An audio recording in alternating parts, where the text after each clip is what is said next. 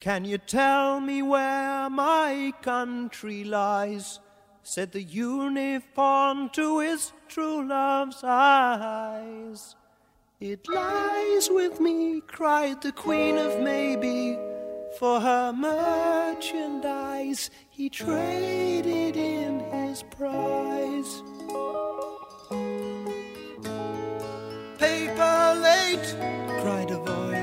Olá a todas e todos. Meu nome é Felipe e você está no Prisioneiros do Rock. Obrigado pela sua companhia.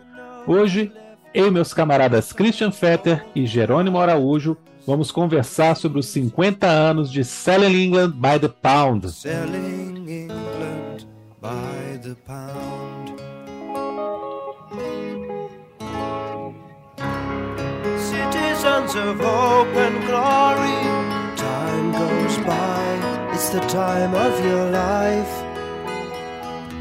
Easy now, sit you down, chewing through your wimpy dreams. They eat without a sound. Esse é o quinto álbum de estúdio do Gênesis. Para muitos é o melhor álbum da banda. Outros vão além e chamam esse do álbum que melhor representa o rock progressivo. Não necessariamente o melhor disco em si, mas aquele que traduz com perfeição as características desse estilo, desse gênero musical. E eu queria começar nosso papo exatamente perguntando isso para o Jerônimo. Ele é o melhor álbum do Gênesis para você? Ele é realmente o, o disco que simboliza o rock progressivo da melhor forma? Bom dia, boa tarde, boa noite, Jerônimo. Olá para todo mundo, prazer mais uma vez estar aqui com vocês, batendo papo, como sempre muito bom e falando do que a gente gosta. Com relação ao Selling England, seu melhor disco do Gênesis, eu acho que sim, é o disco que eu mais gosto. Eu acho melhor, eu acho o, o ápice deles, não somente da fase progressiva, não digo nem em termos mercadológicos, mas é o disco que eu mais gosto. Eu acho um descasso do começo ao fim. Bom, se o ápice do rock progressivo tem que botar mais coisa na balança, né? Ele pode, ele sintetiza muito bem, eu acho, porque ele tem tudo que tem no rock progressivo, mais hard, mais over, tem aqui dentro desse disco de uma forma um pouco mais light, mas ele passa por tudo que tem no rock progressivo. Boas letras, bons arranjos, mas não sei se te dizer se é a melhor síntese do rock progressivo, não fica a pergunta no ar. Não sei o que o Christian acha disso. E ao longo da nossa conversa, talvez eu possa responder melhor isso. Boa. Os insights que forem surgindo aí. É. Vamos deixar é, prema... é prematuro ainda, né? Prematuro. Muito bem. Bom, primeiramente, olá a todos, amigos, amigas. Felipe, Jerônimo, sempre uma alegria estar com vocês. E a gente está falando de uma banda que eu simplesmente sou apaixonado e, e um disco que eu também, puxa vida, né? Acho incrível, né? Ah, a gente poderia dividir o Gênesis em duas, em duas fases, mas se isso não vai ser feito aqui, ou até três, né? Mas se isso não vai ser feito, é, esse é o melhor disco da banda, sem dúvida.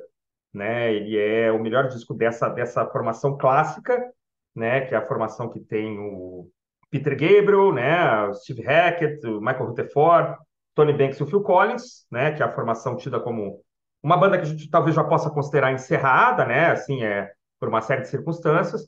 É, então ele é o melhor. Se a gente pudesse, pudesse dividir em fases, a gente discorreria mais, mas se é o Gênesis como um todo, esse é o, é o melhor álbum da banda. Aí é, acho que tão impossível quanto determinar quem é que fez o primeiro rock and roll, né? Se quem é que é o primeiro grande roqueiro, se é Little Richard, Chuck Berry, se é, sei lá, Fats Domino.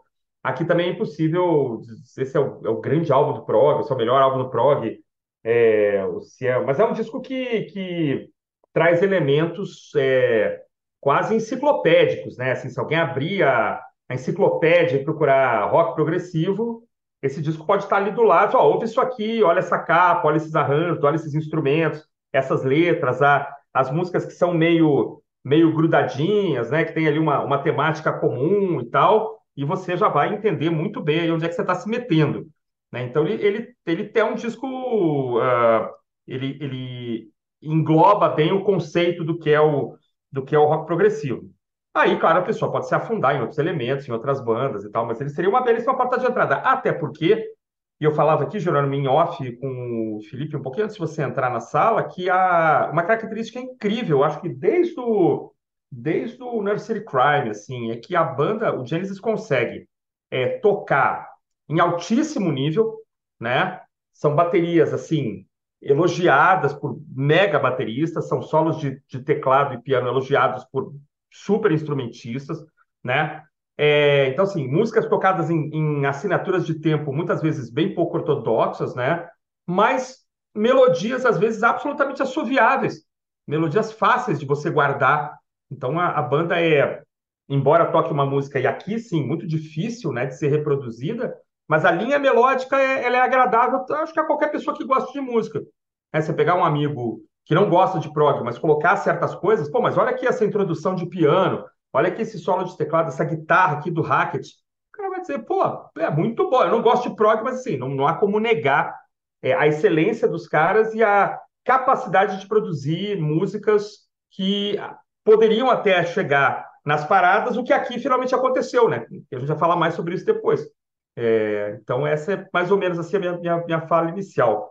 E você, Felipe, você que faz a pergunta e muitas vezes já tem uma resposta engatilhada. Eu não tenho, eu não tenho Pensou a semana inteira numa resposta.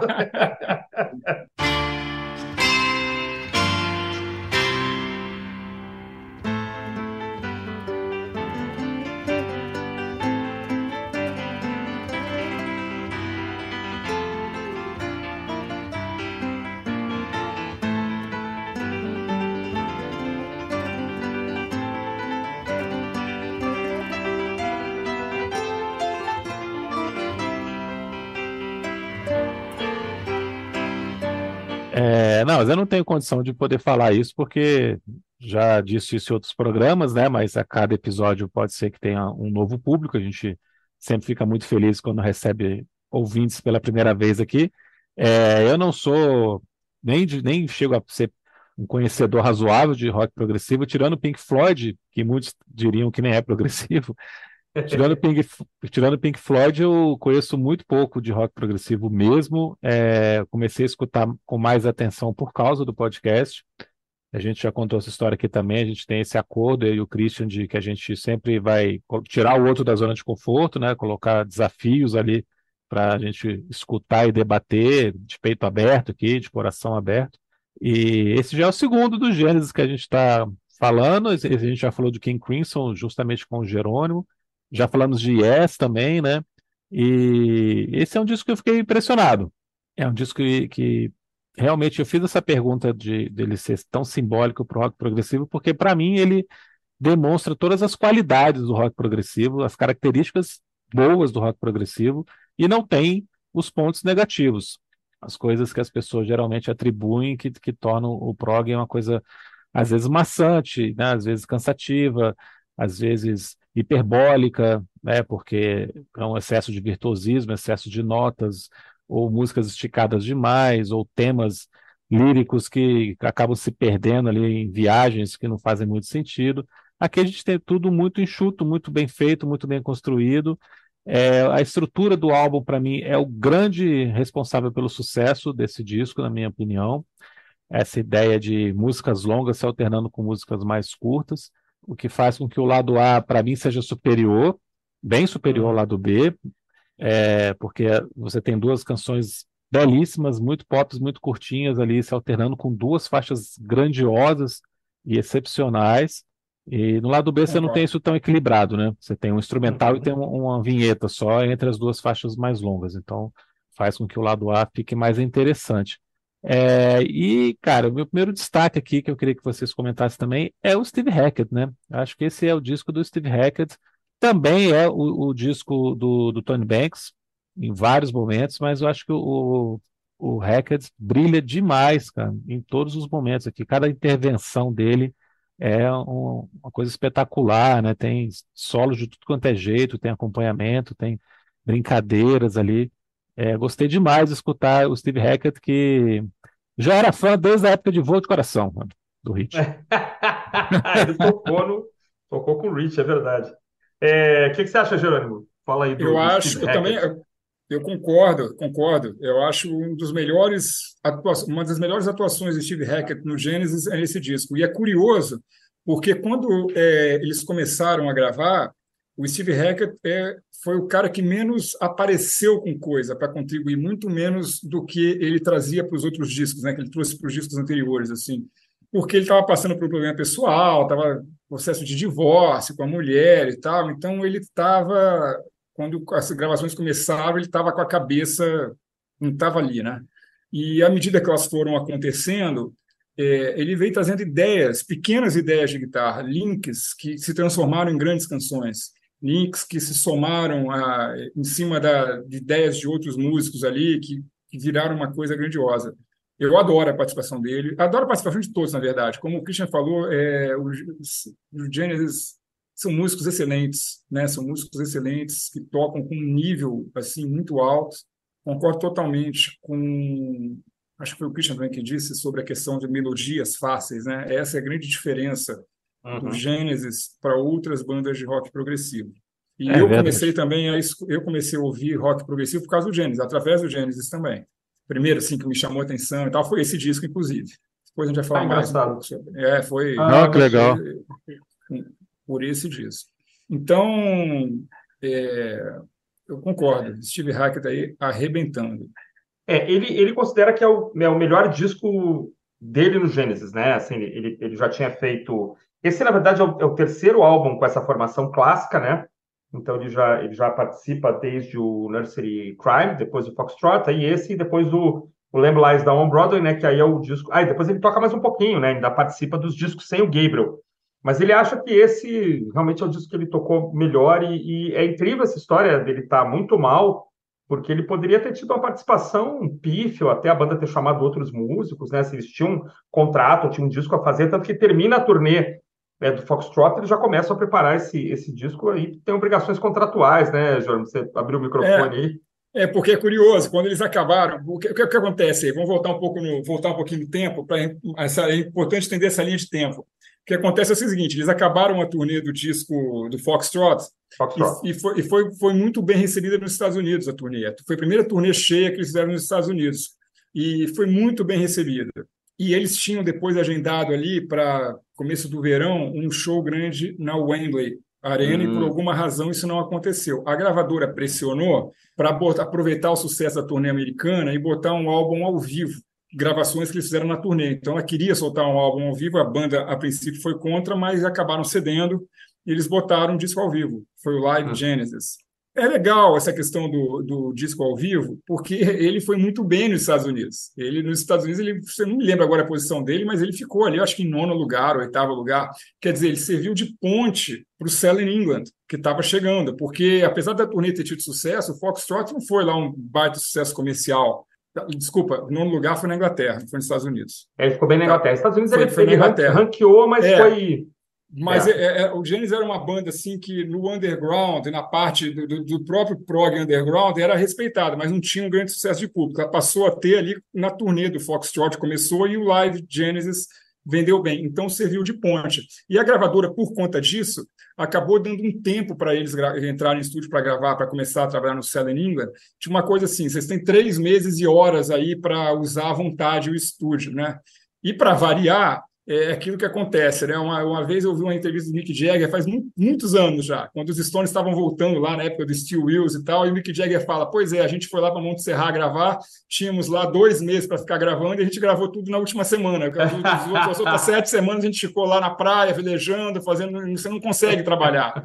E aí a mesma coisa, os caras entraram no estúdio, mas na verdade o Phil Collins montou uma banda e foi fazer show, o outro foi fazer não sei o que lá, então essa existia essa chance real de que, pô, de repente, cara, por conta desses problemas e o cara não está envolvido, surja um outro guitarrista aí para preencher o lugar dele. Essa, esse era, uma, era, um, era um medo real. Inclusive, não me lembro quem agora comenta isso, nesse, desses, desses documentários que eu comentei antes da gente começar.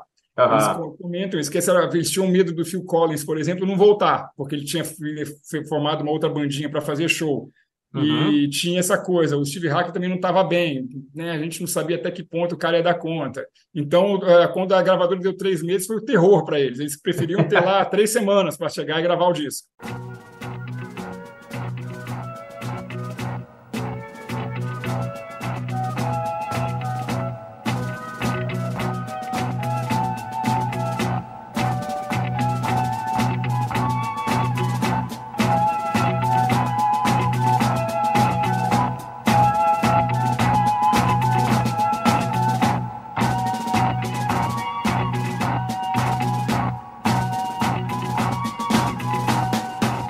Curiosa é que o Collins estava imerso em jazz, né? Ele fala em entrevistas que ele estava escutando muito Mahavishnu Orchestra, estava escutando Billy cara. Cobham pra caramba e tal, e, e, queria fazer bateria de jazz. Ele já não estava muito no rock. Então, assim, a banda teve ali meio meio que bambeando. E é engraçado, os primeiros ensaios, estava lendo também, foram numa casa, uma casa de família, assim, uma, uma casa mesmo, numa vizinhança. Aí começaram a reclamar. Eles foram parar numa escola de balé, no subsolo de uma escola de balé. E aí eles tocavam e as meninas dançando balé em cima, batendo o pezinho, aí não conseguia concentrar. Um negócio meio, meio surreal, assim, né? Mas eu, o que eu queria destacar, que você destacou também, é esse crescimento do Hackett, né? Quer dizer, ele não estava certo do que ele queria e acabou que o cara tem uma faixa instrumental que é praticamente só dele, né? E isso é muito legal, né? É uma faixa bonitíssima, né? E uma coisa que é, falam muito, né? É que esse disco traz uma, uma polaroid, assim, um esboço do que, do que ia acontecer com muitos deles, né? Então, assim, você tem, é, por exemplo, The Battle of Epping Forest, né? A gente pode comentar isso depois, é tido como um esboço do que o Peter Gabriel faria mais tarde. É, o Hackett tocando sozinho numa faixa, um esboço da carreira solo é, dele, né? A parte final de, de Cinema Show, que é o Collins, o Banks o Rutherford, tem muito do que o Gênesis seria sem o Hackett, então o disco tem umas, umas pistas assim. É, I Know What I Like é uma música já meio pop, então mostra que poderia vir também um pouco depois. Então que algum, algum cara, algum comentarista assim, nunca um disco é, mostrou tantas facetas, né, do que do que os próprios músicos iriam desenvolver depois. Isso eu acho uma coisa muito bacana também, né? E o Collins cantando. O Collins cantando pela segunda. Aliás, eu tenho uma teoria, viu, cara? Vou falar um negócio para vocês aqui. Essa história de que a banda é, teve dificuldade para achar um vocalista, eu sempre achei que isso é mentira, cara. O medo deles era não conseguir achar outro baterista, porque o Collins já cantava. O Collins canta no disco anterior, na música For Absent Friends. Ele canta aqui, faz um monte de vocal de apoio naquela Super Sim. Spread, né? Aquela música longa. É no Nursery do... Crime que ele canta, né? No Nursery, Nursery Crime. Crime. Nursery é, Crime. Nursery Crime, é. For Absent Friends, né? Com a linda ó, vinhetinha. Ela canta pra caramba. Como assim ninguém sabia que o Collins cantava? Todo mundo sabia que o Collins cantava. E fora problema... que eu acho a voz dele, a do Peter muito. parecida, muito, né? muito, ali. Ó. Tem hora que você não sabe. Mas a história do Collins não cantar, ah, a gente nem sabia. A, a, lenda diz, né? Ah, foi uma surpresa. Que surpresa! Ah, isso não Nada faz sentido. Ver, cara. Não faz mais, mas é o que ficou a lenda, ficou essa, é. né?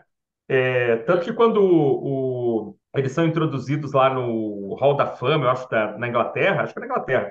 Não é o Hall da Fama aquele americano, né? O Robin Williams foi chamado para faz como se fosse um pregador, né? Então a banda olhou para o fundo e disse: Collins, levanta e anda e venha cantar, amém. É muito engraçado, cara. O Rob Williams faz assim, The Book of Genesis, né? Ele leva tudo para um lado meio religioso, né? E aí, assim, Collins cantou. Aí ele fala assim: And he was good, and the people like. Aí, como se fosse uma revelação, né? Mas não, realmente não.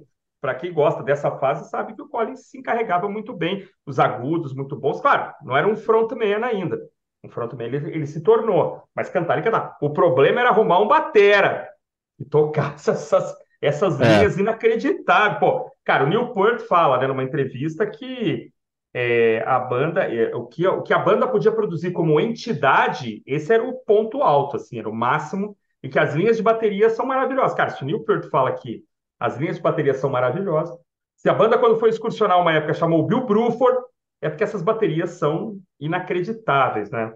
É, é acaba que o, o, o Gênesis dos anos 80 e a carreira solo dele meio que ofuscam esse fato, né? De que ele era um baterista excepcional dos anos 70, né? Fazendo coisas inacreditáveis aqui. Tá junto com esses caras todos. Tá junto é. com Não, ele é muito bom. Ele é muito é, bom. A bateria desse disco é excelente, cara. É, e essa capa, cara? Ah, sim, vamos falar, pois é, falar da capa. Só, só fala o que, você falou. Tinha um negocinho que eu achei que você ia falar, que você ia puxar, ou você deixou para depois, que é o fato de ser um disco muito político, né? Um disco muito politizado. Sim, sim, sim. É. Eu, eu, ia comentar depois. Ah, então vamos falar da capa. Apesar que também. É, mas apesar que também, ah. assim, essa coisa do, do, tom político é, não são em todas as faixas, né? Não é um disco conceitual. Hum. Né? Isso aparece em alguns momentos, né? A gente tem faixa de amor aqui, de dor de cotovelo. Sim, sim. Né? Não em todos os momentos isso tem, mas principalmente a, a faixa de abertura é, é extremamente interpretada de várias maneiras por conta desse teor político, né? É, tem uma lenda sobre o título, vamos, depois a gente fala da capa, então vamos pegar isso. Tem uma lenda sobre esse título, tem uma lenda sobre esse título ter saído do, da plataforma de campanha do Partido Trabalhista Britânico, só que em 73 não teve eleição. Você fazer uma pesquisa sobre isso. Eu sempre achei que essa história era verdadeira. É, então tem gente que fala que você lenda e tal, tem gente que fala, não, mas, é- mas não tem nenhum documento, não existe esse papel, não existe esse, Hum. esse impresso dizendo lá com essa frase lá e o Partido Trabalhista de- colocando isso, né? Mas a lenda é tão boa que vale a pena repetir, né?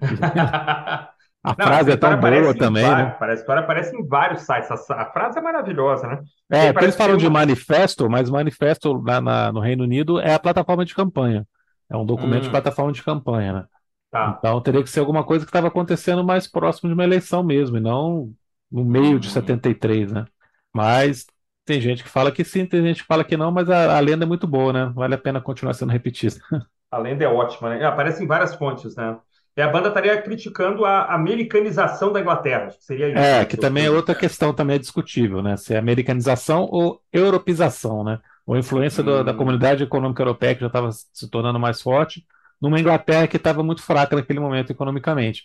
É uma, uma população envelhecida, o estado do bem-estar social pós-Segunda Guerra não dando mais tão certo, né? Tanto que cinco anos, seis anos depois é o período da Thatcher, né? Margaret Exatamente. Thatcher, é. É, Mas é o que você falou, não é, não é uma tônica, não é um disco conceitual, mas ele tem várias, tem. é, várias assim, falam, né, de, um- de uns chamados a uma Inglaterra mais renascentista, mais tradicional, né, menos É. americanizada, o que é até engraçado numa banda de prog, né, uma banda de som É, ele- eles não fazem, eles não fazem um discurso político à la Roger Waters, né? isso. Tão explícito, mas você, e, e é muito interessante a, a capacidade do Peter Gabriel de, de combinar também temas, né? De, de fazer referências a coisas muito antigas, a coisa como Távola Redonda do Rei Arthur, a coisas Uhum. medievais, É. a, a coisas vitorianas, né? Sonoricamente, assim, ele Sim. evoca um pouco essa coisa mais Sim. medieval.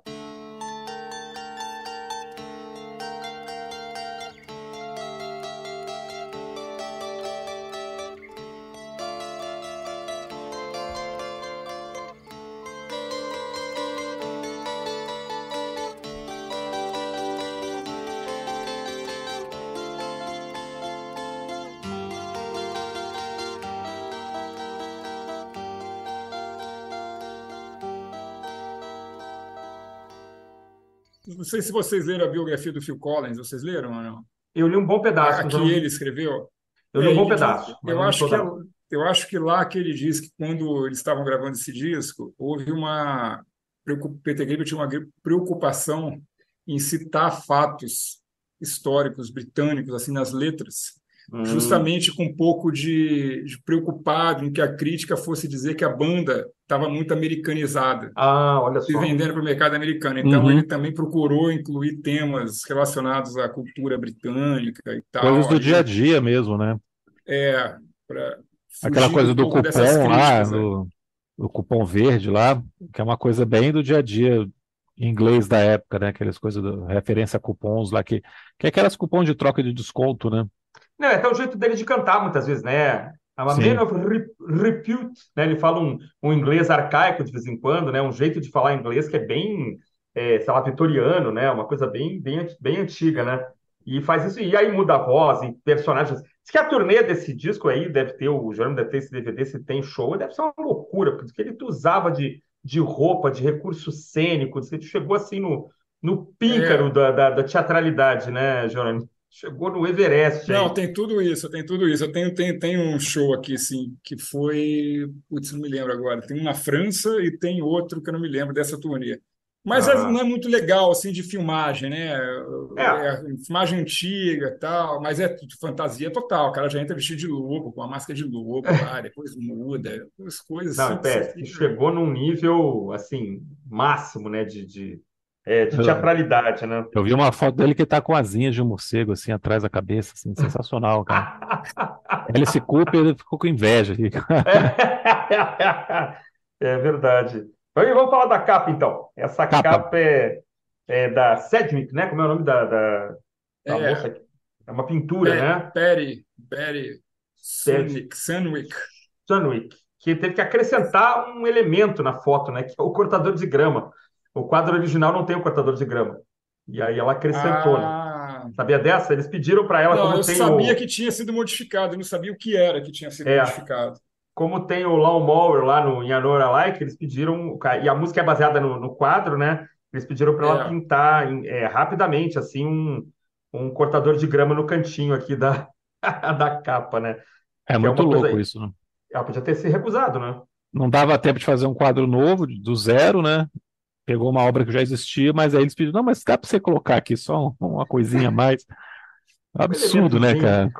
Não, e ficou mais. Ela, ela, é, ela é conhecida por essa capa, né? Assim, ela tem quadros que são aí mais ou menos menciona na biografia dela aqui no, na internet e tal, mas ela, ela especialmente a capa do Selling England by the Pound, que é, que é uma bela capa, né?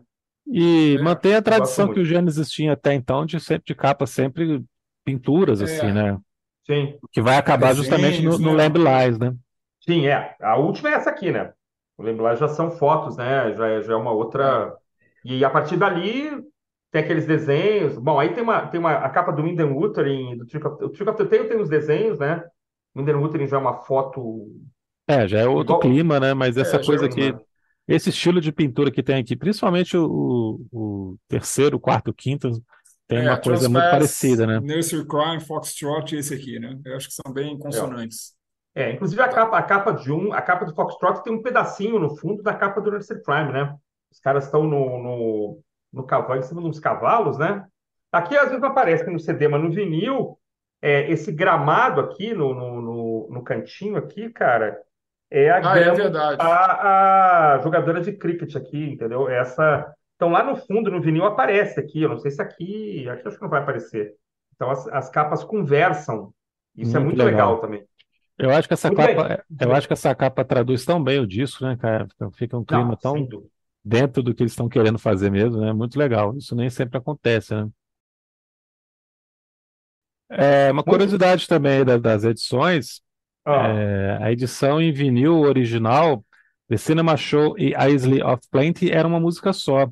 Isle of Plenty aparecia como se fosse uma suíte dentro, uma, uma música dentro da outra, assim, hum, uma, uma divisão. Então era faixa 1, 2, 3, e aí tinha embaixo de Cinema Show aparecia, não numerada, a sim. Isle of Plenty, né? Que é uma vinhetinha lá de menos de dois minutos.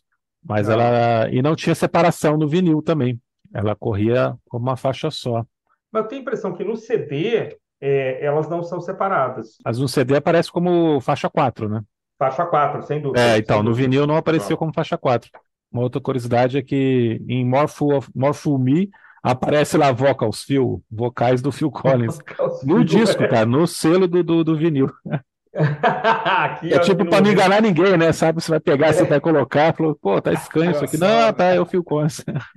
Aqui acho que vem escrito também no encarte do CD, Vocals Feel. É, tá em parênteses aqui, ó. More, Me. No vinil vinha desse jeito também, né? Como se fosse o subtítulo, né? É, Vocals Feel. É.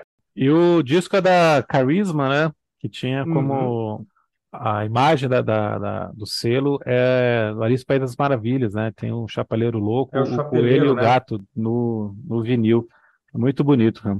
Esse, É esse bonito deles, né? demais. É bonito demais. É. Eu tive com esses vinis Coloridinho. originais em mãos, é. Aqui no, no CD perde-se essa coisa do selo, né? O do Jerônimo é desse jeito, muito bonito.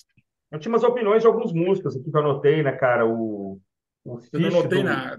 É, o Fish, vocalista do Marillion, falou que é o disco definitivo do Genesis. E o Yngwie Malmsteen, cara, o guitarrista sueco, falou que é uma imensa influência. Diz que até o John Lennon falou bem dele, mas aí dizem que não é verdade, não sei. É uma, uma Lennon, lenda, né? É uma lenda. É, Que numa entrevista de rádio ele teria falado que gostou muito do disco e tal. Eu duvido, não sei. Acho muito complicado o Lennon gostar disso, cara. Mas a lenda É. também é ótima, né? já a É. crítica da época teve gente que falou mal, né? O disco não Hum. foi, no- na época do lançamento, tão bem recebido, né? Muito engraçado. A Rolling É, a- Stone e o The The Guardian colocaram ele como meio tedioso, meio cansativo, falaram mal das letras. Lógico que com o tempo ele virou um clássico absoluto, né? Mas ele teve uma recepção dúbia em 73. Ah, outro detalhe aqui que eu queria Ah. comentar, cara, é, a data de lançamento também tem uma coisa curiosa. é, não existe uma data certa. Tem várias Ah, fontes é? colocando 28 de setembro, tem algumas fontes 12 de outubro, e eu achei um site que ele fez uma pesquisa bem detalhada e ele crava 5 de outubro. Olha só. Mas Estaremos não gravando tem. exatamente na e- data. e então. exatamente, e a gente está gravando no dia 5 de outubro, então hoje ele estaria completando 50 anos. Ele se baseia em algumas propagandas, ele achou propagandas em jornais, em revistas, né, anunciando novo disco do Gênesis dia 5 nas lojas e tal. E o fato do, de quando ele entra nas paradas também, que ele fala que o Gênesis não tinha cacife para entrar na parada de uma semana para outra. Então não faria sentido ele sair dia 12, porque na, na outra semana ele estava nas paradas. Faria mais ah. sentido ter, ter, demorado duas semanas e tal. Então ele se baseia nessas, tanto nesse entendimento quanto em propagandas que ele achou, é, data de turnê, data de show e tudo mais. Quem é esse é. cara, hein? É um site é? chamado Genesis News. Ah, legal. Genesis Tracinho News.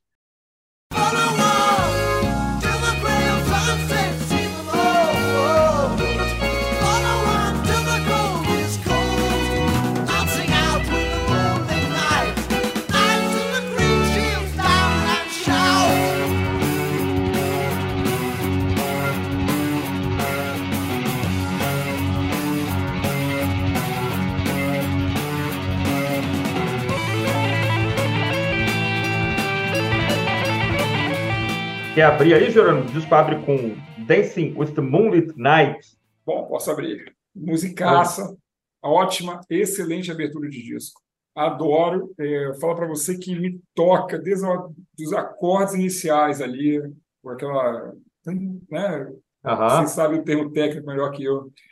E, e aí entrando a voz do Peter Gabriel, que quando eu era mais novo eu até achava que era o Collins.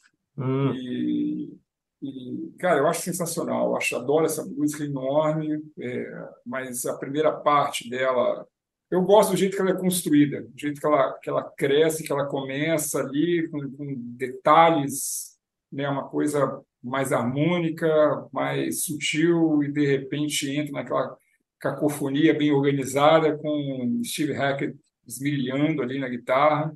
Cara, eu vou falar, você ouvir isso aí em 5.1 é uma coisa eu, adoro, eu gosto assim, de canal. Isso é você fica estatelado naquela cadeira, aquela coisa muito bem feita. Então, é, adoro essa música. Né? É uma música que ela era inicialmente a ideia é que ela fosse emendada no cinema show. Não sei se vocês sabem hum, disso. Não, isso eu não e aí e aí ficaria uma ia ser uma, uma obra enorme, assim, né? Uma peça. Ah, achava que era Battle. Achava que era, achava que era Battle of Epping Forest que grudava em Cinema Show. Não, era, era desse Luminar. Era, o final dessa aqui emendaria em Ah, ia ficar o lado todo, quase o lado ia todo. Ia ficar né? o lado todo, e eu acho que foi muito sensato eles terem desistido dessa ideia. Porque eu, a primeiro, eu acho essa música melhor, e assim, além disso, ia ficar uma música muito gigantesca, né? Então, assim. Já tinham feito, né? Já, já tinham feito, feito exatamente, no disco anterior, é. já tinha uma peça enorme. Assim ficou uma música grande, mas uma uhum. musicaça muito boa. E, e depois a gente vai falar mais para o final, né? Mas ela se amarra, acaba com o final do disco amarrando, ah, amarrando o disco assim, de uma forma muito, muito inteligente. Sem dúvida. É, eu adoro, cara. Durante muito tempo foi a minha música preferida, não é mais. Mas quando eu ouvi o disco a primeira do vez. Do disco ou do Genesis? Do disco? Não, do disco, do disco, ah, do disco, tá. do disco. Porra, a música preferida do Genesis vai ser um problemaço aqui para mim, cara. Vamos, vamos deixar isso para o especial de final de ano. Mas eu, eu é, durante muito tempo, eu, eu, eu, quando eu tive, eu passei a ter ele em CD, né? Cara, voltava, voltava, volta, porque assim, a forma como o ela. Isso é hipnotizante, né, cara? Ela te é. pega ali. É, e assim, a forma como ela é, como ela é construída, né, cara? É de uma inteligência, assim, como chega lá no refrão, né? E aí, puta, ainda acelera. Cara, eu acho um negócio assim, é uma, da, é uma das grandes músicas do Gênesis, sem dúvida.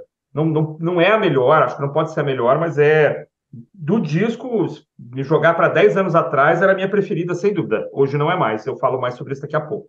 Ah, eu acho que Dancing in the Moonlit Night sintetiza muito bem esse disco, além de ser o cartão de visitas, tá? você já tem o clima da atmosfera toda tá aqui. É, esse começo com a voz do Peter Gabriel é de uma beleza hipnotizante, como o Jerônimo falou né? É, esse começo também é, é, pastoral, é medieval, com as referências todas que ele vai colocando na letra, né? Essa coisa da perda da identidade britânica, seja em face à influência dos Estados Unidos ou em face da comunidade europeia, mas o fato é que ele está aqui lamentando e colocando muitas referências aqui. Uma letra meio criptográfica, muito bem construída, mas não é uma coisa tão direta, né?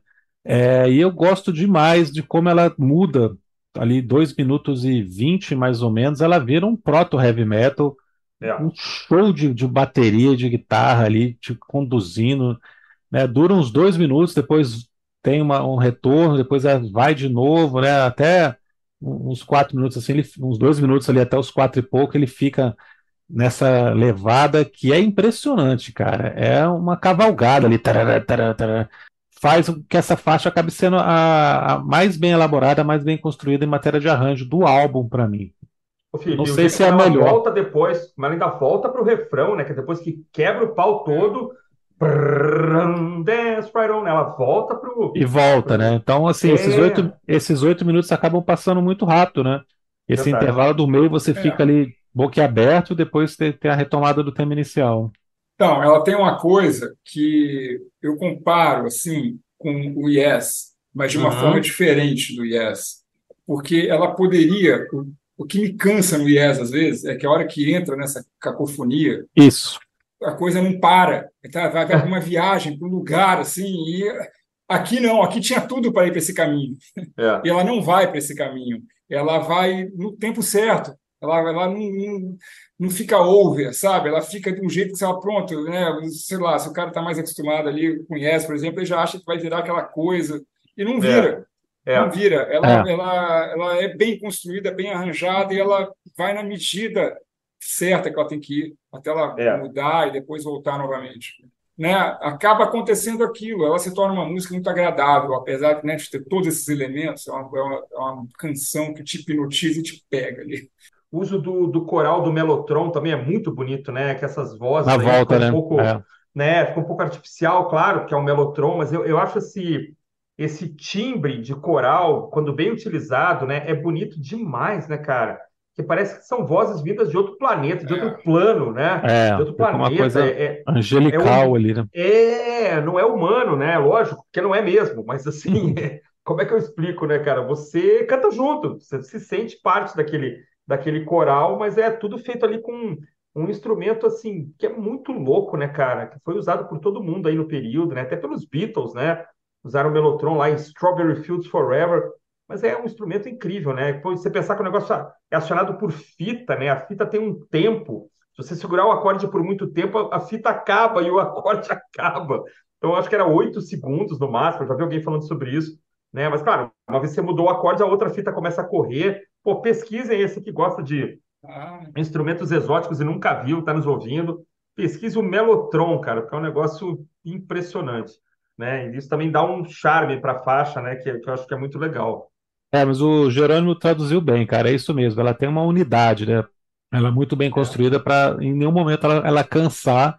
Eles sabem o tempo certinho de cada um desses andamentos que tem dentro da faixa. E eu falei exatamente isso no começo, né? Que ele tem as qualidades do progressivo sem os defeitos. E o Jerônimo traduziu qualquer um dos defeitos, que é esse excesso de, de cacofonia que às vezes o pessoal se perde ali no meio do experimentalismo e vai embora. E quando é. vai voltar lá 12 minutos depois para o tema inicial, você já, já cansou do disco, né? E aqui isso é tudo perfeitinho, né? É, os caras sabem o que eles estão fazendo, a gente é que não sabe mais o que eles estão fazendo. Né? Tem um é. momento ali, 18 minutos depois, você não sabe mais é, como é que os caras estão contando, né?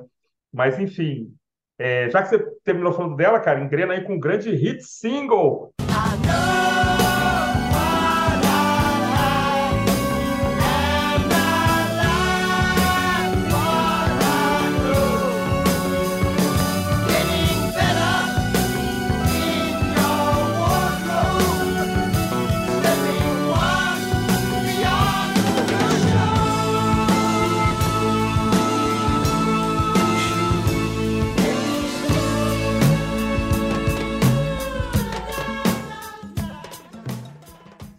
Single, né? O disco tem um single que foi lançado, que vendeu bem, chegou numa boa posição na parada, que é I Know What I Like, que tem até um subtítulo engraçado, In Your Wardrobe, né? No seu guarda-roupa. É, é uma coisa meio psicodélica, né? Um pouco Glenn também, muito bem construída, um refrão muito grudento, muito animado. Tem um, um citar aqui no meio dessa música, também tá dando um clima muito legal. É, pá, impressionante, né? Como, a, como o Gênesis consegue ser pop aqui, com, com classe, com elegância, mas muito pop, né? E essa música que eu já conhecia desse disco há muito tempo, porque é a música do Cortador de Grama, né? Uma das primeiras músicas do, do Gênesis que eu escutei, exatamente por causa da história do Cortador de Grama, que no final do, da letra final da música é o, o, personagem, né, o eu lírico seria o cortador de grama, né, o, o aparelho, né, a máquina mesmo, né. Então eu sempre Sim. achei isso muito engraçado. Eu fui atrás dessa música quando eu, escutei essa, essa história. Mas, cara, é um single mesmo, né? Perfeito, excelente, faz esse, esse intervalo aqui entre as duas faixas longas com perfeição. Como eu falei no começo, faz com que esse lado A seja, seja muito bom por conta disso. Gosto demais da, de tudo nessa música aqui, principalmente dos vocais. É, eu também. Eu adoro os vocais, as harmonias, né? Cantando em conjunto, tem uma coisa meio Beatle na música, assim. É, linha de baixo, eu adoro a linha de baixo também, muito bem Sim. tocada, muito bem executada. E essa é uma das músicas que veio do Steve Hackett, né? Não sei se vocês sabem, começou com ele. Ela já nas sessões do disco anterior, mas foi hum. rejeitada lá. Depois já deve ter trabalhado mais, enfim, né? E aí, dos ensaios lá, eles desenvolveram melhor a canção. Musicaça, musicaça, adoro. Eu acho né, essa pegada pop, uma banda prog, um pop assim, bem pop mesmo, como falou o Felipe, os vocais muito bons. E ela, ela havia sido rejeitada para o disco anterior porque ela já tinha essa sonoridade meio Beatle nela. Hum. Entendeu? Aí o pessoal ficou meio assim, e aqui desencanaram disso, votaram. Que bom, hein, cara? Que bom para nós, né? Pra ah. Eu, adoro a Nora Like, cara. É, é, virou, virou um tema obrigatório, né? Às vezes que a banda voltou a, a se apresentar, né? É, aquela turnê de 2006 ou 2007, é, ela rolava e também no, nessa última turnê que eles fizeram aí agora com o Phil Collins já bem ao quebrado, ela também rolou. É, é um hit, né? Foi bem posicionado aí na parada inglesa. A banda só foi fazer isso de novo, é, acho que bem mais para frente, lá no disco And Then There Were Three, né? Quando tem é, Follow You, Follow Me, aquelas coisas Many to Many, as faixas bem mais palatáveis, né? Acho bacana que ela tem uma percussão meio africana, parece que tem uns tambores africanos aí que o Phil Collins usa para fazer aquela, aquele pra, pra, pra, né? É o, é o meio... Peter Gabriel, é o Peter Gabriel. É o Peter? Ah, é, também faz. Ele também tocava essas coisas, né? Essa Tu vê, isso aí é quase o, o, o rascunho da trilha sonora lá da, da Última Tentação de Cristo, né? Que ele faz uma trilha sonora também cheia de, de percussões aí, né? Mas eu adoro essa música, cara. E ela foi engraçada, ela foi lançada como single só no ano seguinte, né? O single é de fevereiro de 74. Fevereiro. Quer dizer, demorou um tempinho assim para o selo lançar o single. E, cara, é uma música que a, a, o pessoal gosta tanto. Se você pegar apresentações ao vivo, é, mesmo com o Phil Collins cantando já, eles nem precisavam fazer esse, esse rap final aí, que a, o público cantava, cara. Ele só é, é, ele começava, When the sun beats down, aí todo mundo começava. O show da Itália, o show em Roma, que gerou um DVD, o público faz o rap até entrar o solo, é, o solo final. Né? Então, uma música que é uma preferida aí do, dos fãs do Gênesis e acho que ela está muito bem colocada né? E ela ajuda aí a te, a te carregar para frente para o riff de piano mais bonito da história do rock mundial, cara.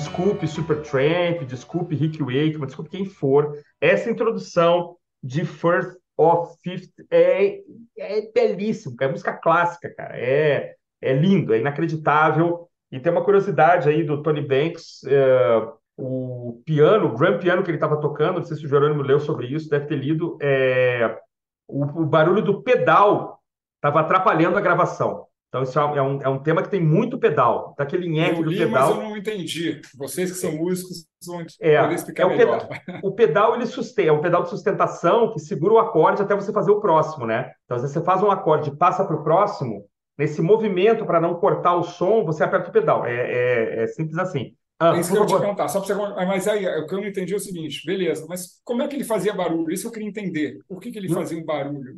E acho que deve fazer um. Porque você levanta o pé, aperta, ele faz uma espécie de um nheque. É um ah, pedal mecânico mesmo, de ferro, assim. Então, é essa coisa de mecanismo. É, o barulho que ele se refere é o de apertar mesmo. É, um nhé, é. Ele, ah, dependendo entendi. do piano, às vezes está tá menos azeitado ali, está menos. Né? Eu te, o, o, que eu tenho, por exemplo, eu tenho um piano elétrico em casa que o pedal também é elétrico, ele não faz barulho, mas o, o Gramp, ele estava com um piano entendi. orgânico, né? um piano acústico. E aí, ele, cada vez que ele apertava, fazia um nheque e os microfones captavam. E aí, ele resolveu fazer a introdução sem usar o pedal. E isso é muito difícil, cara, porque é uma peça que pede muito, assim, é, o uso do pedal. E ele, teoricamente, ele conseguiu. Felipe tem uma informação adicional? Reza a lenda que é, ele só tocou essa música ao vivo uma vez por causa disso. Pô, mas ao vivo não tem problema. Ninguém tá preocupado. É. Não, mas é. é porque é muito difícil a introdução, né? É então ele tocou uma vez, errou e falou: não, vamos cortar essa introdução, né? Pra música já engrenar. Reza a lenda de que ele errou, por isso que ele pediu para tirar, né? Mas depois ele fala que não, mas o piano não dá para ficar carregando em show também, esse piano é muito grande. Então... Ai, cara, o Banks deve ser um baita de um, de um perfeccionista. É, também, né, acho cara. que foi muito mais isso também, né? De... É. É, e eu digo mais, cara, para passar para vocês. Depois que vem a introdução de piano mais bonita da história do rock, entrou uma música maravilhosa. Essa música podia terminar na introdução de piano, falar um estudo para piano e ponto final. Mas, cara, entrou uma música lindíssima, cara. Música de uma beleza, assim, é incrível, que hoje é a minha preferida. Reescutando o disco agora. Eu sempre escuto Gênesis, gosto muito, mas reescutando agora pro, pro nosso especial aqui, ela entrou, acabou ficando como a minha. Cara, quando entra, é bonito demais e depois a guitarra do Hackett meio que faz uma variação sobre, sobre o mesmo tema, né? Mas por final, minha preferida. Não, é isso, cara. É, são os egos aqui viajando, mas todos eles viajando com tranquilidade ali, com, com firmeza, sabendo o que está fazendo, não tem nenhum excesso, né? Então cada um brilha no seu momento. Realmente é um piano de música clássica aqui, perfeito, não tem outra definição. E você tem esses momentos, né? Depois você tem o Peter Gabriel brilhando também no, no solo de flauta, depois você tem é o, o Hackett também brilhando no solo dele. E a canção toda é muito épica, né? Muito grandiosa, cara. Talvez assim. É, eu gosto mais da primeira, é, mas eu acho que essa é, é mais grandiosa, assim. Ela é mais. Sei lá, ela tem uma coisa de, de da grandeza assim de, de, um clássico do Pink Floyd também, de, de Money ou de, de um de uma música do Rush também, que, de Moving Pictures, que tem essas coisas muito grandiosas, assim, né, que se tornam é, faixas de assinatura da banda, né? Uhum. E representam tão bem, né? Acho que First of the Fifty é uma das músicas mais emblemáticas da banda, né? Ganha, ganha esse peso por causa exatamente de como ela é construída, de como esse arranjo é tão bem feito aqui, né? É, e essas coisas tão diferentes, né, esses trechos tão diferentes que se encaixando, parecendo que tinha que ser uma música só mesmo, apesar que parece que não foi, né, Jerônimo? Você tem a informação de que inicialmente realmente eram pedaços que eles juntaram? É, eu, eu acho que o Tony Banks, mas tinha vários, não sei se vários, mas ele tinha alguns pedaços que ele juntou para fazer essa introdução, a própria introdução mesmo. Ele foi juntando, foi construindo a partir de alguns elementos e fez essa coisa maravilhosa. E ela, bom, vocês falaram quase tudo, né? Não tem muito mais a acrescentar. Eu também acho. né, música é lindíssima, é lindíssima, é épica e eu gosto bastante. Ela, né, ela vai e volta, tem aquela espécie de interlúdio antes de entrar a parte do Steve Hackett. Eu também gosto da parte do Steve Hackett porque ele é de novo, né? É aquela inteligência de pegar os arranjos do piano, traduzir para a guitarra, sem ficar uma coisa chapada e é. exatamente idêntica, né? Mas você percebe que é feito em cima dos arranjos de piano assim, com a toque dele, é, é espetacular. É uma é uma baita música, é uma baita música. E aqui se, talvez o não sei se eu gosto mais dela do que a primeira, mas enfim. Ah, olha aí. Tá no mesmo, mesmo naipe, tá no mesmo naipe. Eu não sei se eu gosto mais, tá no mesmo naipe. É, é. E eu acho que a forma como o Phil Collins também tá tocando aqui, caras, é sublime, né, cara? Total. Porque quando ele faz o tem hora que ele tá só tá, tu, tá, daqui a pouco ele tá papru, papru, papru, papru, faz umas viradas, cara. Que parece simples, parece depois que tá feito, né? Mas, poxa vida, tem, tem uns negócios aí, cara, muito jazzístico, né? A gente comentava aqui que ele tava ouvindo demais o Billy Cobham, né, cara? Então ele tava pegando isso aí e jogando pro, pra banda. Cresce demais, né, cara? Porque tem, tem hora que os riffs se repetem muito, né? É, a, a, a, guitarra faz várias vezes alguma coisa, o piano também, aí, dependendo da forma como ele e o Rutherford é, manejam a cozinha, parece que é outra coisa, né? Parece que cresceu, parece que não é mais a mesma linha, né? Então isso é, é muito inteligente também, né?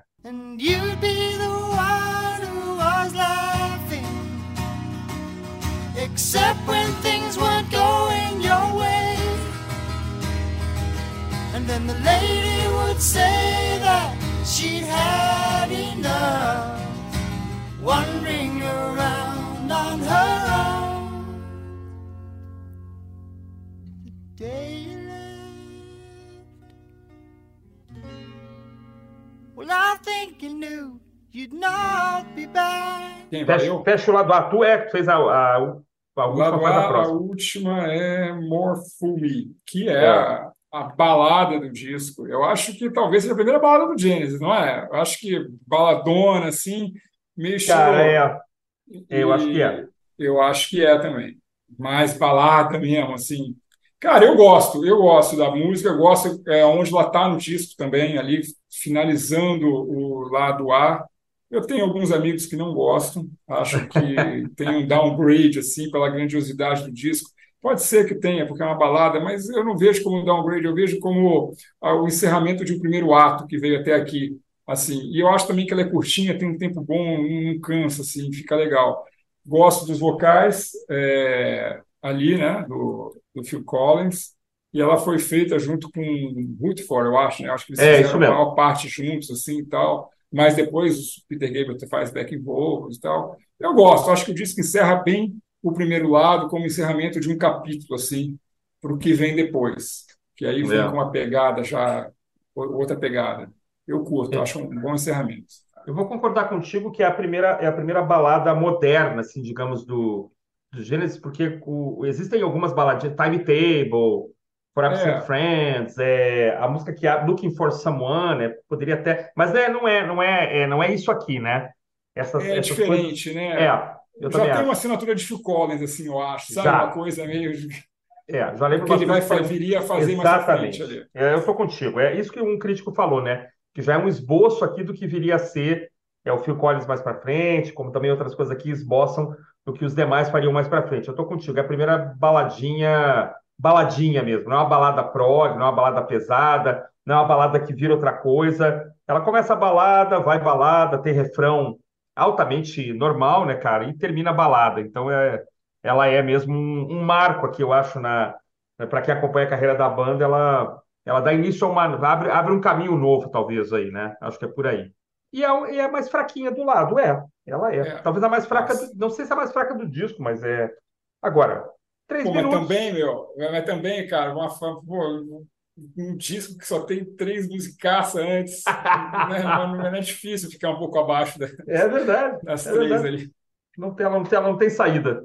Ah, eu não acho, que eu não acho que a gente possa fazer esse tipo de comparação, não, porque a proposta é muito diferente, né? É, Ela não tem nada a ver com o restante do disco mesmo. Ela, vocês falaram, é uma balada, balada, né? Música quase acústica, outro clima, não tem nada a ver com o que você tá, estava acompanhando até aqui, escutando até aqui.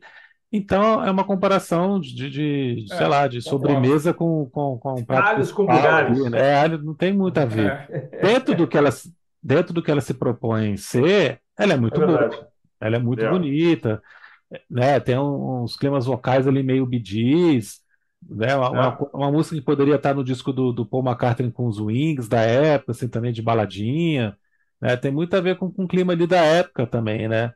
É, é um pop muito elegante, sim. Você identifica uma música pop balada mesmo, mas não é anos 80. Você, né, você- imediatamente você percebe que tem uma coisa ali um pouquinho mais refinada, mais preocupado de não, não ser tão fácil, né? De soluções tão fáceis ali, tão Verdade. grudentas, tão, e aí por isso ela não é cansativa. Eu acho ela muito bonita, cara, muito bonita, uma, uma letra de dor de cotovelo clássica, assim também, muito bem interpretada pelo Phil Collins né? É aquilo que a gente estava falando antes, que não, tem como duvidar que o cara sabia cantar, você escutando ele aqui. Então fecha muito bem esse lado. Eu acho que, que esse conjunto de canções aqui do lado A se equilibra de uma forma brilhante, por causa Uhum. dela também aqui, nesse finalzinho.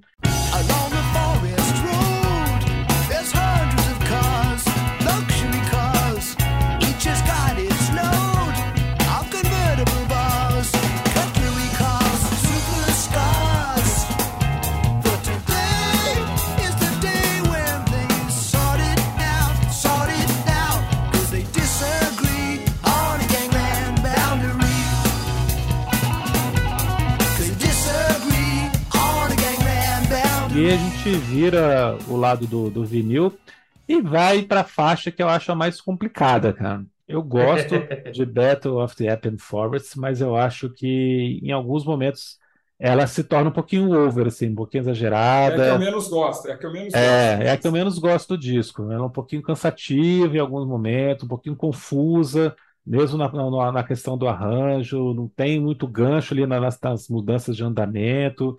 A letra, o jeito que, que, o Peter Gabriel canta essa letra gigantesca aqui também, né, mudando o jeito que ele é, é, sotaques e tudo mais. Tem hora que dá certo, tem hora que não dá. Então, é meio caótico, cara. Para mim é, é, o degrau abaixo aqui desse disco, apesar que não, não chega a ser uma faixa ruim, mas ela fica um pouco abaixo.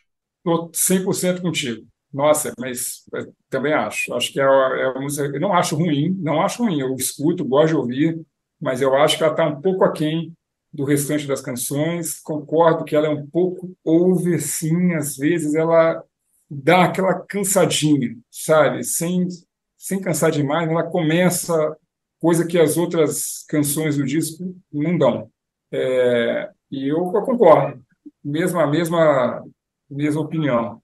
Ela é baseada numa notícia que o Peter Gabriel leu, né? Mas a história da música é fictícia, assim. Ele criou uma, a partir de uma notícia que ele leu, ele criou uma história essa história, assim, tal, a batalha em si mesmo, do jeito que está escrita essa loucura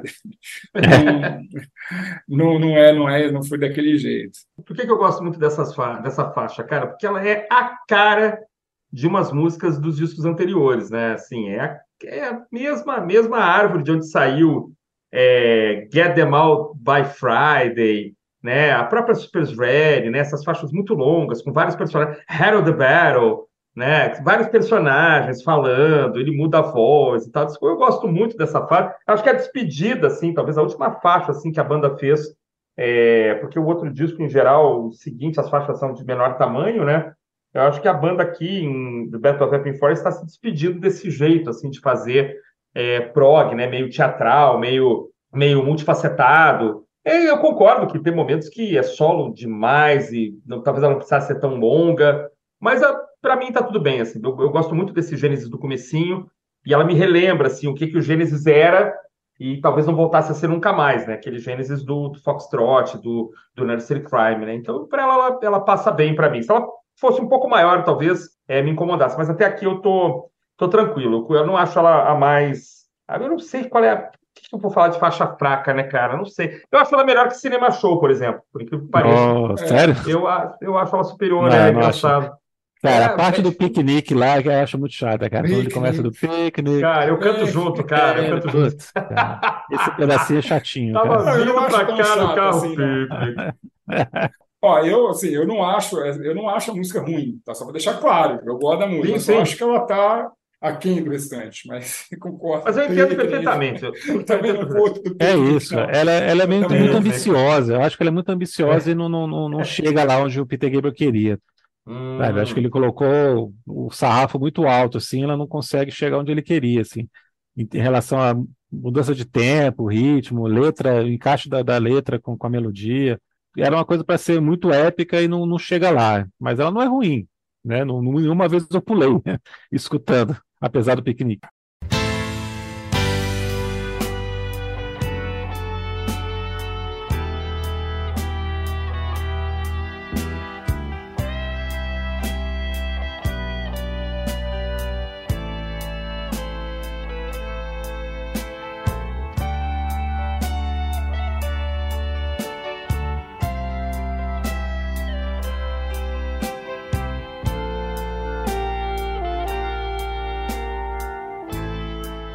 Aí vem a faixa é, After the Ordeal, que é a faixa instrumental, né? Uma coisa que não é muito comum, né? Depois o Genesis vai desenvolver algumas músicas instrumentais mais para frente, mas eu acho que até então não sei se não é a, a única faixa instrumental da, da história da banda, cara. Eu acho que nos outros discos não tem.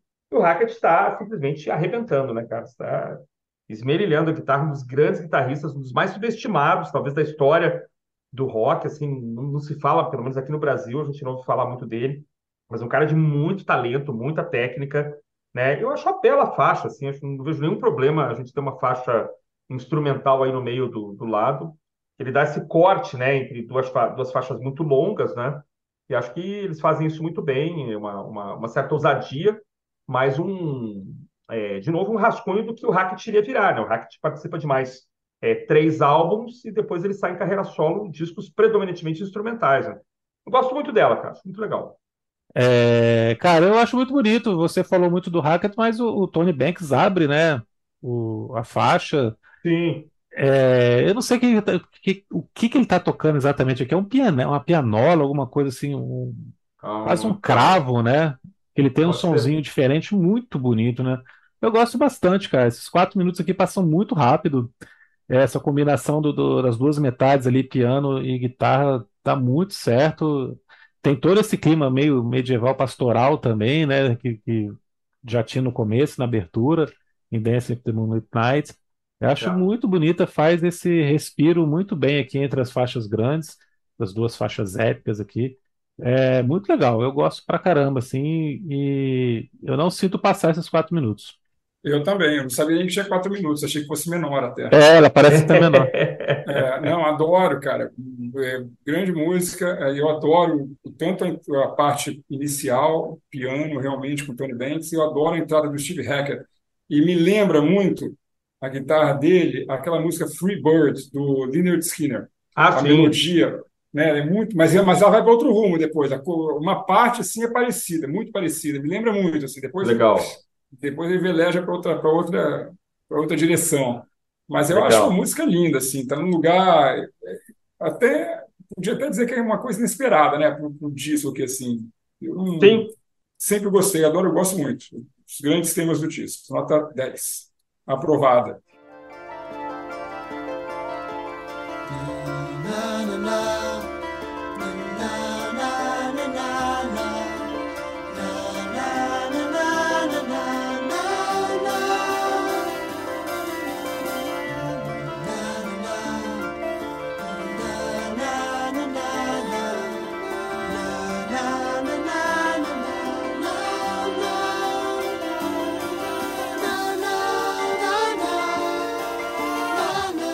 Então, e ela, e ela, eu acho que o disco é bem montado realmente, né? Porque, sei lá, eu, é aquilo que a gente já falou em outros vídeos. Eu sou um cara que aprendi a ouvir música ouvindo disco. Então eu presto atenção nos discos, às vezes muito mais do que numa música que está aí tocando, ou num hit, ou num single. Né? E eu acho que ela está no lugar certo aqui, porque ela é quase uma, uma coisa emendada, assim, né? Podia dizer que Cinema Show é uma ótima continuação para essa música, é isso que eu quero dizer. Uhum. Uhum. Eu gosto do cinema show. Quem disse que não gosta muito? O Christian, né? Não, é. eu falei que eu acho, eu acho The Battle of Epping Forest superior às vezes. É. Superior, não, não sempre, não, mas acho ela melhor. Das faixas longas, eu acho ela melhor. Eu, eu acho, eu acho Cinema Show uma música muito legal. Eu acho o tipo perfeito para o tipo de música que ela é, porque ela realmente né, parece uma coisa meio musical ali, um, uh, quero dizer, lembra, faz com que parece que você está vendo alguma coisa nesse estilo assim, musical e tal. Eu adoro, cara, eu gosto muito. Não tem muito a acrescentar, não, aqui. É uma, quase uma música instrumental também, né? Tem um trecho cantado e tal, mas ela tem Sim. uma parte muito maior de, de instrumental e que eu acho que não se perde também. Ela vai indo e tal. Talvez pudesse ser um pouco menor, não sei, né? Uma amiga é. disse que é muito longa, não sei. Mas eu. tem, tem uns caras aí, é difícil, viu? você fala que você gosta de. Você fala que você gosta de uma coisa mais progressiva, ela já vem tudo é, tem Mas, sempre uns para incomodar, né? Mas, enfim, cara, é, eu, eu aprovo totalmente, acho que está bem aqui no GIS. Muito bem.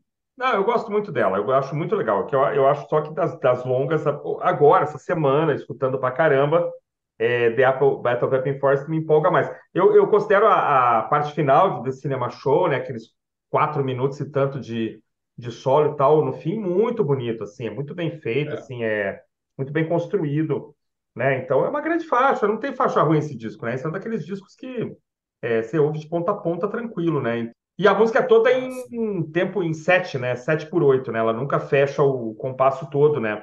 8 por 8, ela fica em 7 por 8, acho que quase a música inteira, que é difícil, não é tão simples assim.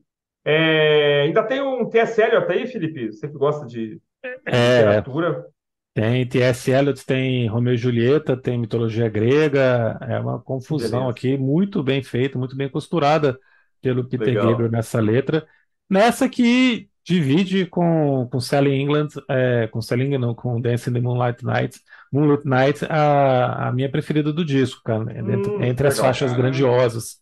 Eu Legal. acho muito legal do Cinema Show, gosto dessa costura também de, de, de dois temas, né? Um começo meio acústico, meio folk até, e essa segunda metade instrumental com uma orquestra de melotron ali no fim também, muito bem colocada.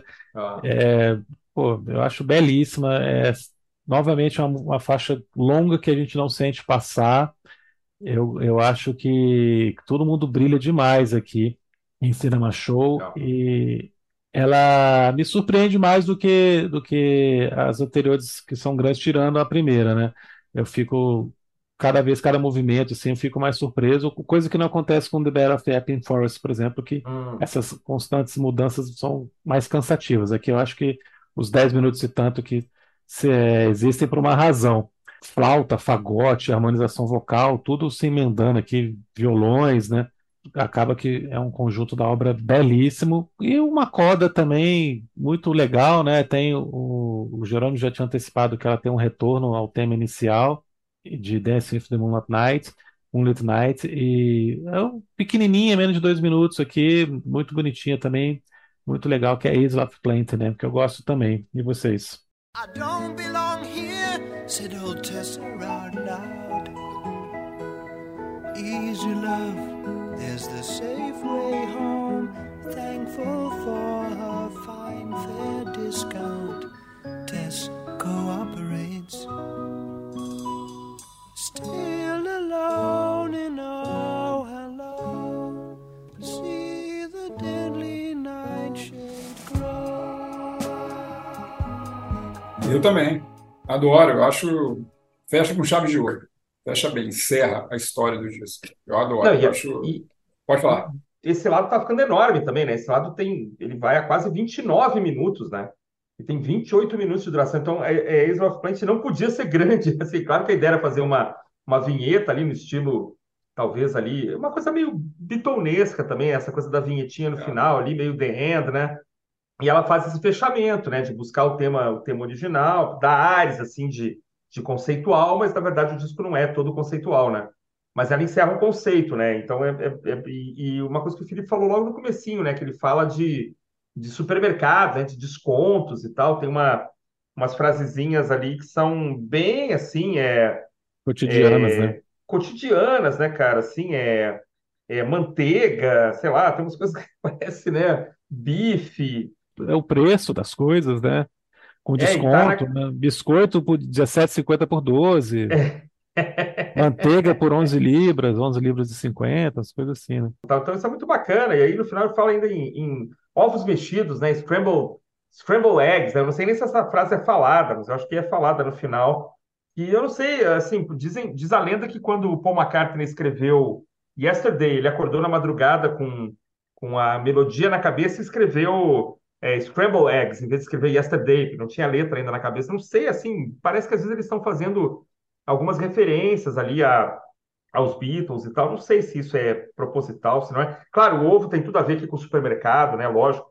É, mas assim, finalzinho muito bonitinho e, e fecha um disco que é incrível, né, cara? Um disco que é realmente fantástico, assim.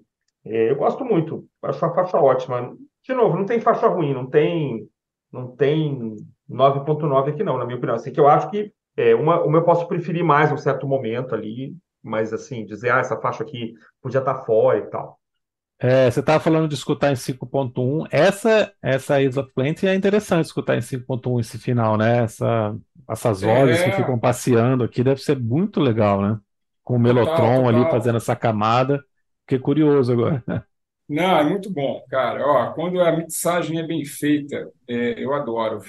E aqui é muito bom, é exatamente isso que acontece. Ela fica ali, é, toda, toda, o disco todo tem essas coisas assim, né? Então é espetacular, é, é a forma como eu mais escuto.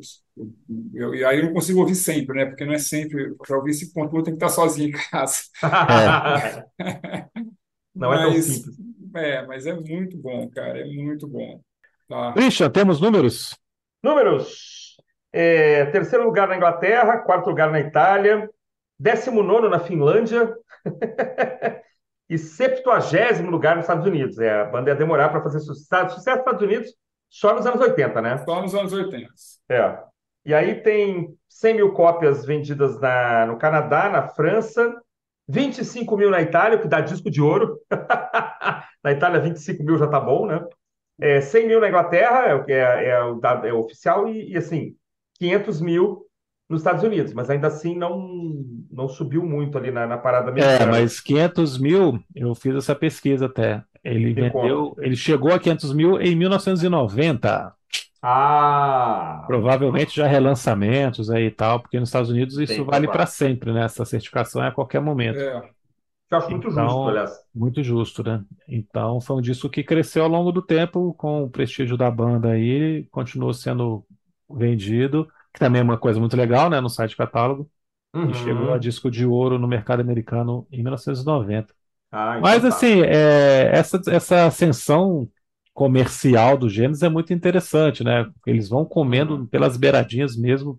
Aqui no mercado britânico eles já estão consolidados, já, já com o, o, o Foxtrot, né? Aqui já, já chuta o balde mesmo, que já chuta o pé, já mete o pé na porta, porque já é top 10, já chega em terceiro, já está excelente. Mas é. o mercado americano o negócio é devagar, né? É. É, é. O que aconteceu é com todas as bandas de prog. A gente comentou isso até no outro episódio do King Crimson, né, Jerônimo? É. É, então, mas eu acho que o Genesis faz uma das melhores, se não a melhor transição do é. prog é. para o pop de todas as bandas de prog da década de 70. E é engraçado, porque a saída, assim, o disco seguinte, esse disco é o ápice ali, né? O Selling England, ele é o melhor disco. O disco seguinte, eu gosto, mas ele já é old, já tem umas coisas um pouco. Tem. Né? Não é um disco demais, assim. E a saída do Peter Gabriel acabou sendo saudável para a banda, porque o Phil Collins ele, ele vai imprimindo a, a pegada mais comercial, mas ele também ele vai fazendo sem radicalismo, ele vai uhum. fazendo isso, ele vai imprimindo isso nos discos. E o sucesso, outra coisa que eu acho legal é o seguinte: o sucesso do primeiro disco solo do Phil Collins alavancou a carreira do Genesis também. É, entende? E, é, e, ele podia, ele fez muito sucesso na carreira solo primeiro disco. O Tony Banks até disse numa entrevista assim: pô, todos nós torcemos pelo filme, a gente só não, só não, só não esperava que ele fosse tão bem no projeto solo dele. E os caras devem ter ficado com medo. O cara né, agora vai dar uma banana para o Gênesis e vou seguir minha carreira. E é, e é, incrível que ele manteve as duas, né? Manteve a carreira, um ano dedicado à carreira, um ano dedicado ao Gênesis, um ano dedicado é, à carreira solo, é. um ano dedicado ao Gênesis. Isso é fantástico. E o Gênesis virou uma banda gigantesca. E diferente de outras bandas de rock progressivo, que eu acho que, apesar de ter ido para o pop, perderam a identidade. Eu acho que perderam a identidade. E essa perde é a identidade. Total, total. Não é só uma questão de mudou o estilo musical, fez a identidade, não tem mais ninguém ali que fez, sabe, aquela mudança. O Gênesis manteve, a unidade está ali. É, é. Eles estão fazendo um som diferente, estão numa veia pop, mas o DNA está ali, ó, nunca largaram aquilo. Apesar, mesmo né, na época do Duck, do, dos discos Abacaba lá, os mais. Abacaba. É. Abacaba, é, os discos mais anos 80 na veia, assim. Mas, enfim, eu acho. Tem uma história legal pra caramba.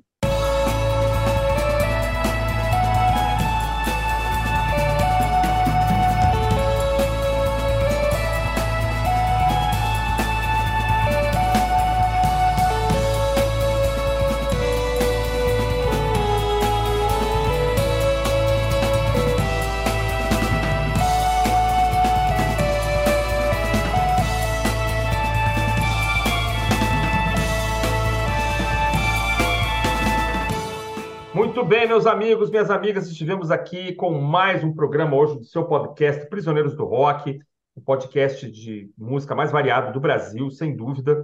Estivemos aqui hoje falando sobre a grande banda que todo mundo aqui gosta, Genesis, banda inglesa, o disco Selling England by the Pound, que completou, está completando, né, ou, está, ou já completou 50 anos de lançamento. Vale muito a pena conhecer essa banda em todas as suas variáveis e vertentes, né, um grupo de altíssima qualidade Jerônimo Araújo, meu querido, muito obrigado pela sua participação. Falei das suas redes sociais e aí depois o Felipe faz aqui o, o encerramento. Cara, obrigado mais uma vez pela sua presença.